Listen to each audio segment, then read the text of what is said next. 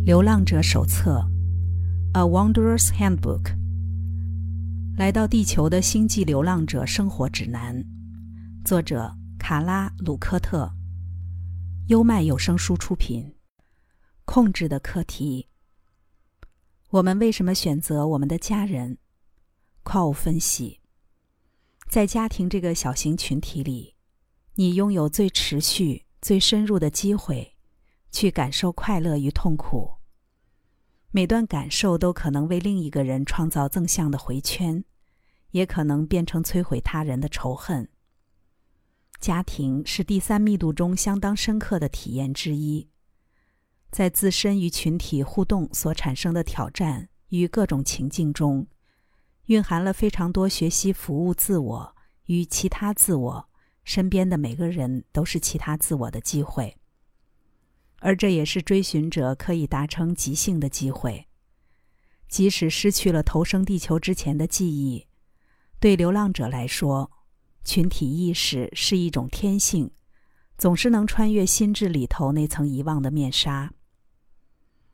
星际邦联谈到规模较大的家庭概念，可能涵括了心灵层次上的依靠，即我们在生活中自己所形成的圈子。我本身的外星记忆是一个富裕的大家庭，在那儿我跟其他孩子一起生活，每个孩子都有很多大人可以给他问问题。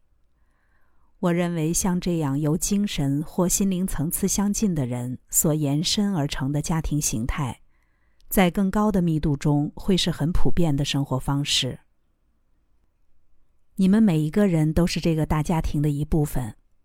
此刻，你们在幻象中行动，帮助需要帮助的人，鼓舞精疲力竭的人，同时拉那些举步维艰的人一把。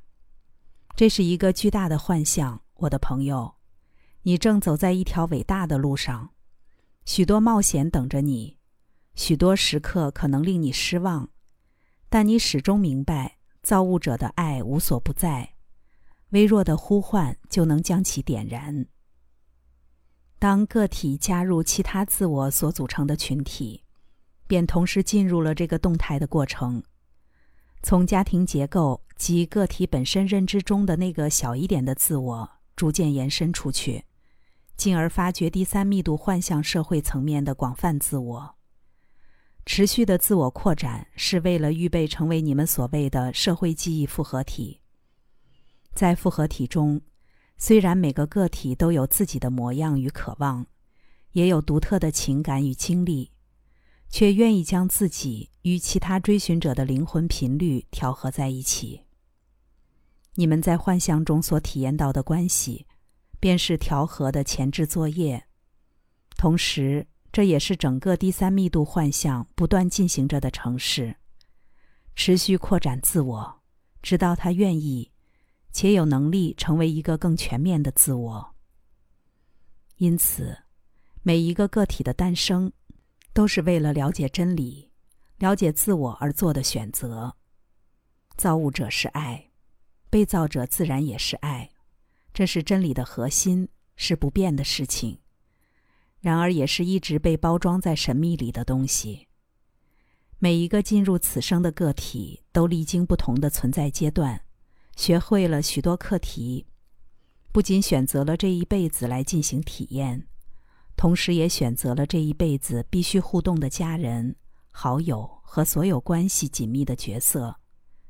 这是出生前的协议，尤其是父母、血亲以及某些特别合得来的人。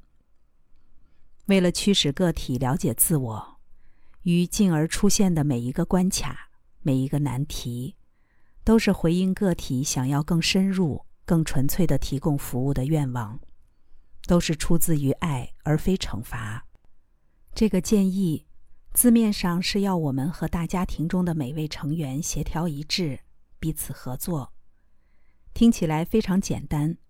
但只要人们碰在一起，控制的戏码就会不断上演，像是有些人便试图改变自己来调和别人。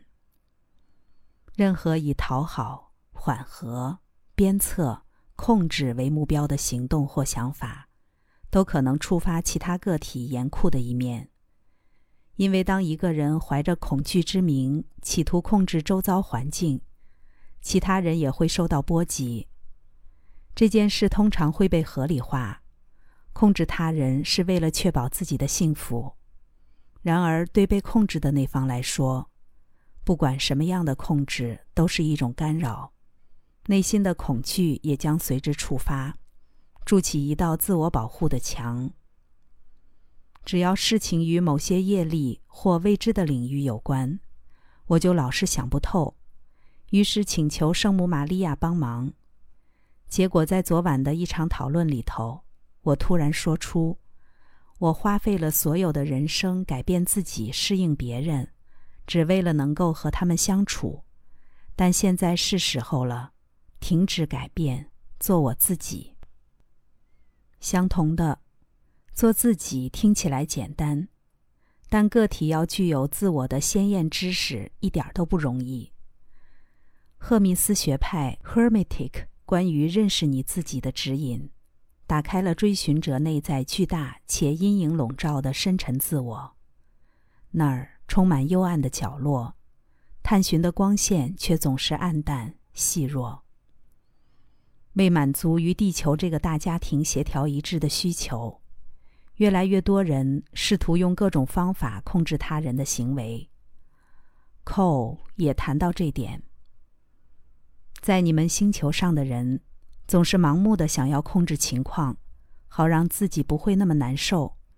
这对正在应付第三密度振动频率的敏感灵魂来说是自然的倾向。但是，当你处于难受的关系中，也代表你将学会大量的课题。容我们向你保证，无论事情看起来多不美丽，在你正面迎接眼前的挑战之时，生命的机会也将对你展开。控制的欲望通常来自于个体期待以自认有说明的方法去服务他人，而我们建议怀抱这份期待的个体先理解一件事：你们每个人确实都是传递服务的工具，但若以自认有说明的方法来提供服务，就容易变成不当使用的欲望。如果又过度紧抓这个欲望不放，你将错过一个机会。一个不预设立场，而且更和谐、更有效率的服务他人的机会。普派克·海格林的故事正好可以用来举例。他是一九九六年定期出席我们集会的一位成员。某位男性朋友的不当行为让他气愤难平。这个有妇之夫虚伪的发誓，他只是想跟他做朋友，却不断献殷勤。害他必须设法闪避，当然也因此感到受辱，而且大发雷霆。对于这个经验，Cole 给了他以下的回应：所有的恐惧情绪都会出现红色光芒的阻塞，而愤怒的感受则经常导致橙色光芒的阻碍。这显示你正在处理自我与其他自我之间的事情。橙色光芒代表关系的脉轮位于人体的下腹部，也称为生殖轮或脐轮。许多个体的控制行为便是从这里产生。一个下腹部处于紧张状态的个体，不论是遇见企图控制自己的人，或是自己企图控制的人，都会出现愤怒的情绪反应。红色光芒与橙色光芒两个能量中心。同时面临阻塞。若此时的愤怒情绪和社会文化或大众群体有关，就连黄色光芒能量中心也会受到影响。这意味着，身为一个能量使用者，你会突然感到能量短缺或受限，即使源头无限供应，但得以畅通上传到心轮的能量却急剧减少。然而，只要接受自己黑暗的一面，你便获得了长城计划的第一步。这是我们所谓的走出躲藏之处。我们传给器皿一个衣柜的画面，它就像你的恐惧、你的阻塞，像你正对这个催化剂做出反应，接着产生愤怒的情绪，这使你缩小了自己，进入一个拥挤狭小的空间，同时觉得若是能把这地方弄大一点，轰的一声炸了彼此也在所不惜。然而，更好的方法是试着辨认、接纳、宽恕自己。那存于愤怒背后内在的真实忧虑，是只有爱才能解决的问题。无论真实的忧虑是什么类型，星际邦联总是提供信心、希望与真理这些恒常不变的智慧。但即使面对一个粗野的恶棍，我们也得给出足够的爱，好让自己能够放下。这当然是非常困难的挑战。容我暂时把爱搁置。后来，这位倒霉的先生又打算在冥想团体撒谎。普派克便提出了令他难以招架、态度猛烈、去理据充分的指控。一个难得大声的人用这种惊悚的方式来表达回应，在我看来非常舒心。不过，回到控制他人的观点上，人们似乎觉得放松是件可怕的事儿。对此，Cole 说：“无法再对自我与人生进行控制，是来自内心感受而非外在举动。对很多人来说，这是一件非常可怕的事儿，因为学习了解、仰赖自我的深层智慧，不去依靠西方文化所培养的意识决策过程，在大多数人眼中也确实是不安的选择。”当个体领悟到自己并不需要拥有凌驾于谁的力量，便会做出不再控制他人的决定。因为每一个被造者的力量都是从内在而来，所有神奇的任务都奠基于自我去达成，已经没有影响、指导、控制、改变或建议其他个体的必要，反而该回头训练自己，更加协调。更加清楚地接受自我本质，明确地选择服务他人，停止对他人的评断或控制，同时练习爱自己、接纳自己。察觉到内在的偏误时，允许自己宽恕自己。刚才带来的是《流浪者手册》第一章：控制的课题，优麦有声书出品。